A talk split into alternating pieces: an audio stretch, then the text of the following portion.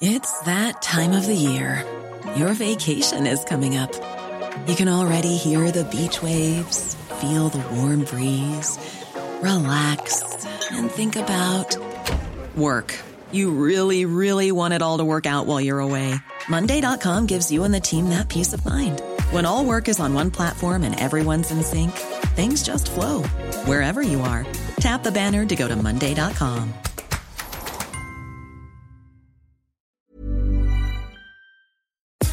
sommes en guerre.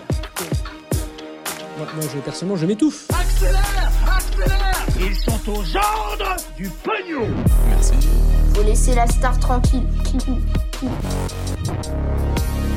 La Russie qui enregistre des revenus records grâce au prix de l'énergie, c'est l'un des sujets à la une de ces actus du jour aujourd'hui. Salut c'est Hugo, j'espère que vous allez bien et comme chaque jour on est parti ensemble pour une nouvelle plongée dans l'actualité en une dizaine de minutes. Alors rappelez-vous, après l'invasion de l'Ukraine par la Russie le 24 février, eh bien les pays occidentaux ont pris tout un tas de sanctions économiques et financières pour affaiblir l'économie de la Russie, mais aussi eh bien faire de ces sanctions un outil de négociation face à Vladimir Poutine. Ces sanctions économiques et financières avaient été euh, présentées comme des sanctions euh, sans précédent et euh, des économistes ou encore des personnalités politiques prédisaient que ça allait provoquer l'effondrement de l'économie de la Russie. Un effondrement de l'économie de la Russie, c'est ce qu'avait prédit le ministre de l'économie français Bruno Le Maire en mars 2020. Or, eh bien, six mois plus tard, et on va essayer de faire preuve de nuance sur le sujet, eh bien, la situation est loin d'être aussi évidente. Et si on en parle aujourd'hui, c'est parce qu'un rapport du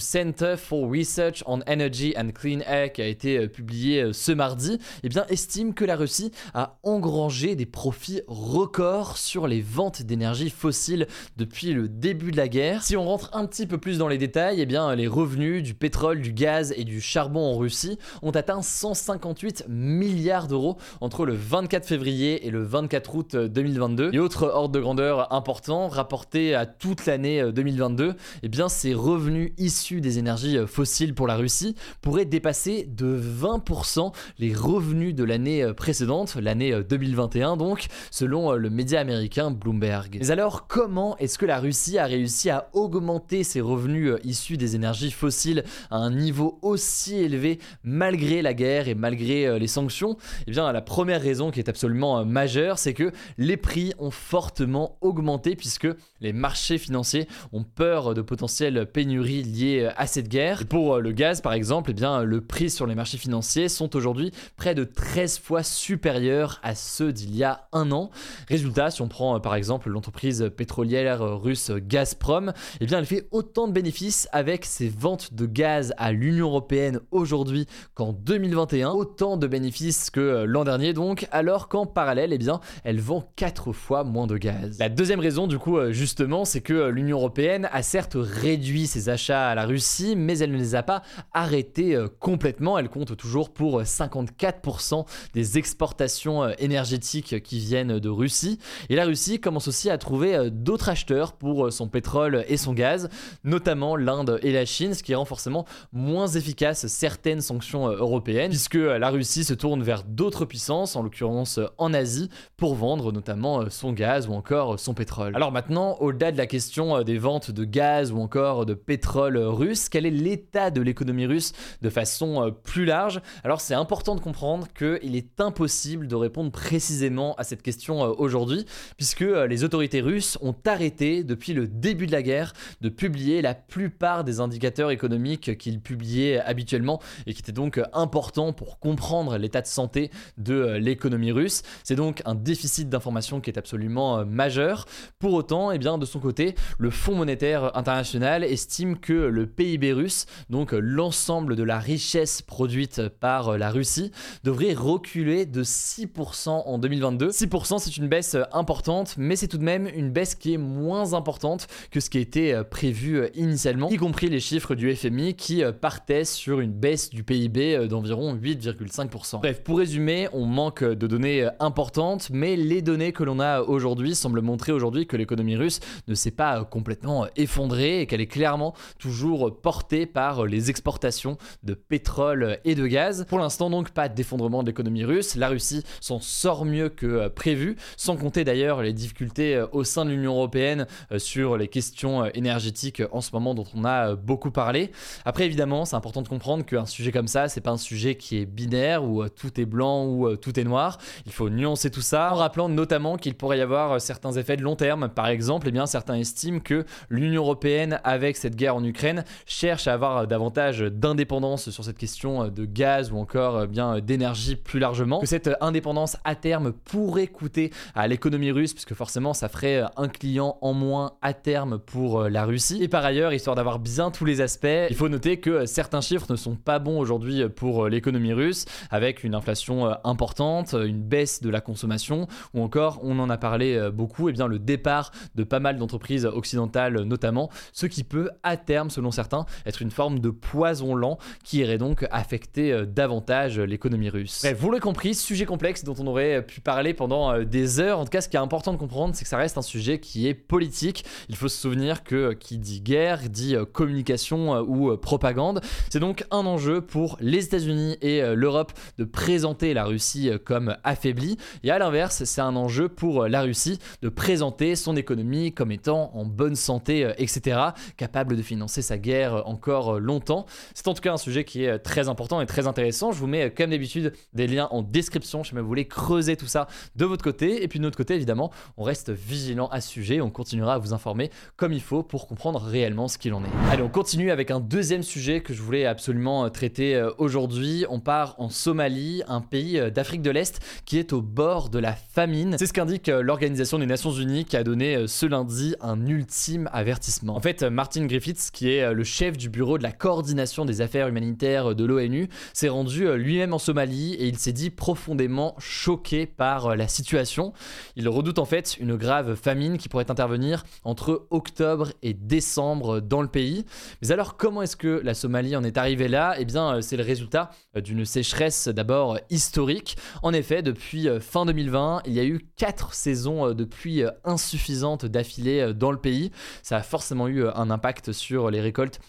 et donc sur la nourriture derrière.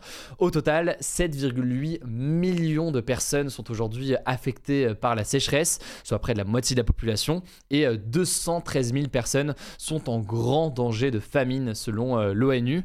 Alors, en 2011, euh, la Somalie avait déjà été frappée par une famine qui avait fait près de 250 000 morts, mais euh, les experts craignent un bilan beaucoup plus lourd potentiellement dans les prochains mois dans le pays.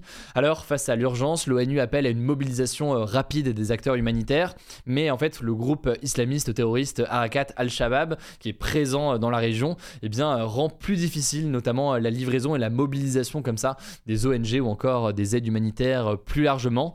Par ailleurs, eh bien, les fonds peuvent parfois tarder à arriver puisqu'il y a plusieurs conflits, plusieurs situations difficiles. On a évidemment parlé de la guerre en Ukraine, c'est un parmi d'autres. Il y a donc une demande importante, une urgence importante. La situation est donc très compliquée aujourd'hui. Je voulais donc vous en parler dès maintenant. évidemment, on continuera à en parler euh, dans les prochains jours. Ça me semble assez euh, essentiel. Allez, on poursuit avec euh, les actualités en bref. Et d'abord, cette première information, c'est une mise à jour et plutôt une bonne nouvelle pour la France. Finalement, eh bien, l'ouragan Daniel ne se dirigera pas vers la France comme ce qui était prévu par les météorologistes il y a quelques jours. En effet, a priori, il va plutôt passer au nord de l'Europe, donc vraiment au niveau de l'Irlande ou encore de l'Angleterre. Et d'ailleurs, il va s'essouffler assez rapidement. Donc voilà, il n'y aura pas de conséquences majeures sur la météo en France, contrairement à ce qui a été annoncé ou en tout cas prévu potentiellement euh, il y a quelques jours. Voilà donc pour cette petite mise à jour qui me semblait euh, nécessaire vu qu'on en avait parlé il y a quelques jours. Et au passage, vu qu'on parle de météo, de très gros orages ont frappé euh, l'Hérault et le Gard, donc dans le sud de la France, ce mardi soir.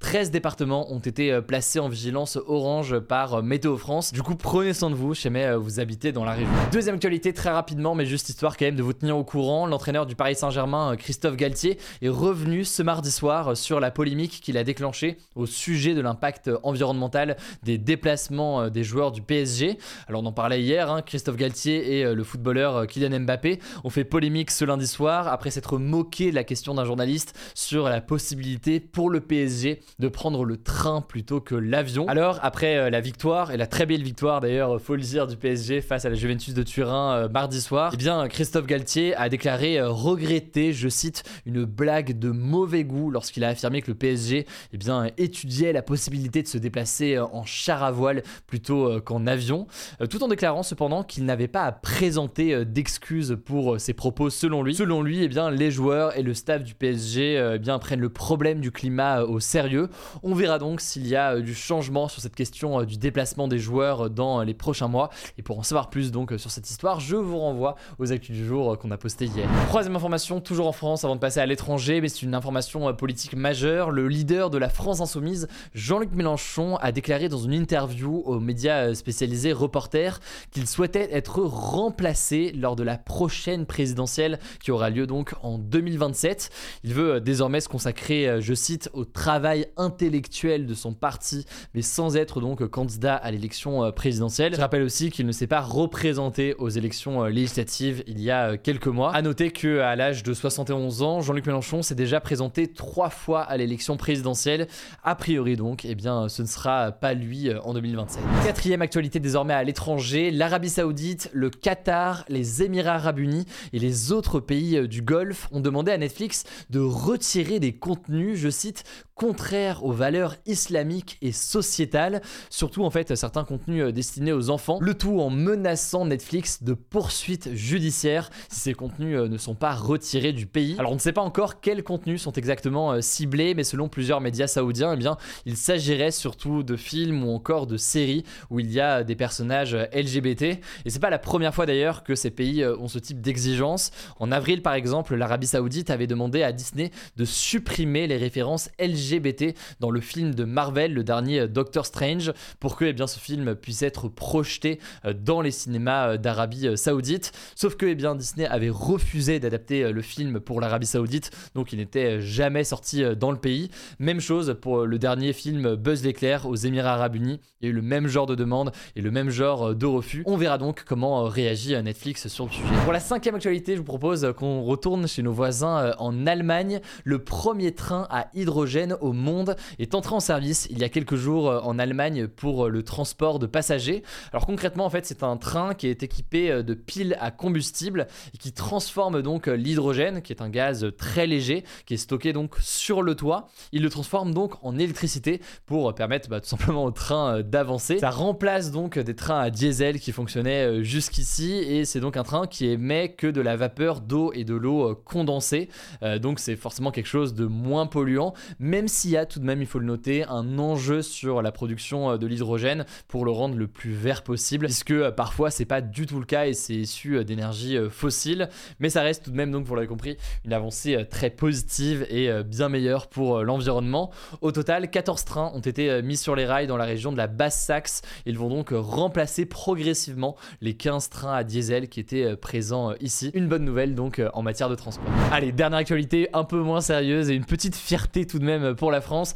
48 nouveaux records français ont été enregistrés par le Guinness World Record. Ils sont présents donc dans l'édition 2023 du fameux livre des records qui sort chaque année. Un livre que je demandais à Noël chaque année, c'était pas le truc le plus intellectuel du monde, mais enfin j'aimais bien quand j'étais petit. Alors je vais pas vous citer tous les records, mais euh, sachez que ce sont des Français notamment qui détiennent le, record de la pizza avec le plus de variétés de fromage à l'intérieur, avec 834 variétés de fromage pour être exact. C'est un record qui a été fait avec le chef Julien Serry, le youtubeur Morgan VS ou encore l'artisan fromager François Robin. La France détient aussi le record du plus ancien cinéma en activité. Euh, c'est euh, l'Eden Théâtre qui est présent à la Ciotat, donc pas loin de Marseille. il propose des séances de cinéma depuis 123 ans. Bref, plein de records euh, très importants. Bravo du coup euh, aux Français pour tout ça. Voilà, c'est la fin de ce résumé de l'actualité du jour. Évidemment, pensez à vous abonner pour ne pas rater le suivant, quelle que soit d'ailleurs l'application que vous utilisez pour m'écouter. Rendez-vous aussi sur YouTube et sur Instagram pour d'autres contenus d'actualité exclusifs. Écoutez, je crois que j'ai tout dit. Prenez soin de vous et on se dit à très vite.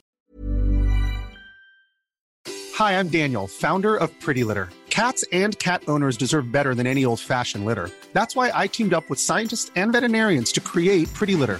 Its innovative crystal formula has superior odor control and weighs up to 80% less than clay litter. Pretty Litter even monitors health by changing colors to help detect early signs of potential illness. It's the world's smartest kitty litter. Go to prettylitter.com and use code ACAST for 20% off your first order and a free cat toy. Terms and conditions apply. See site for details.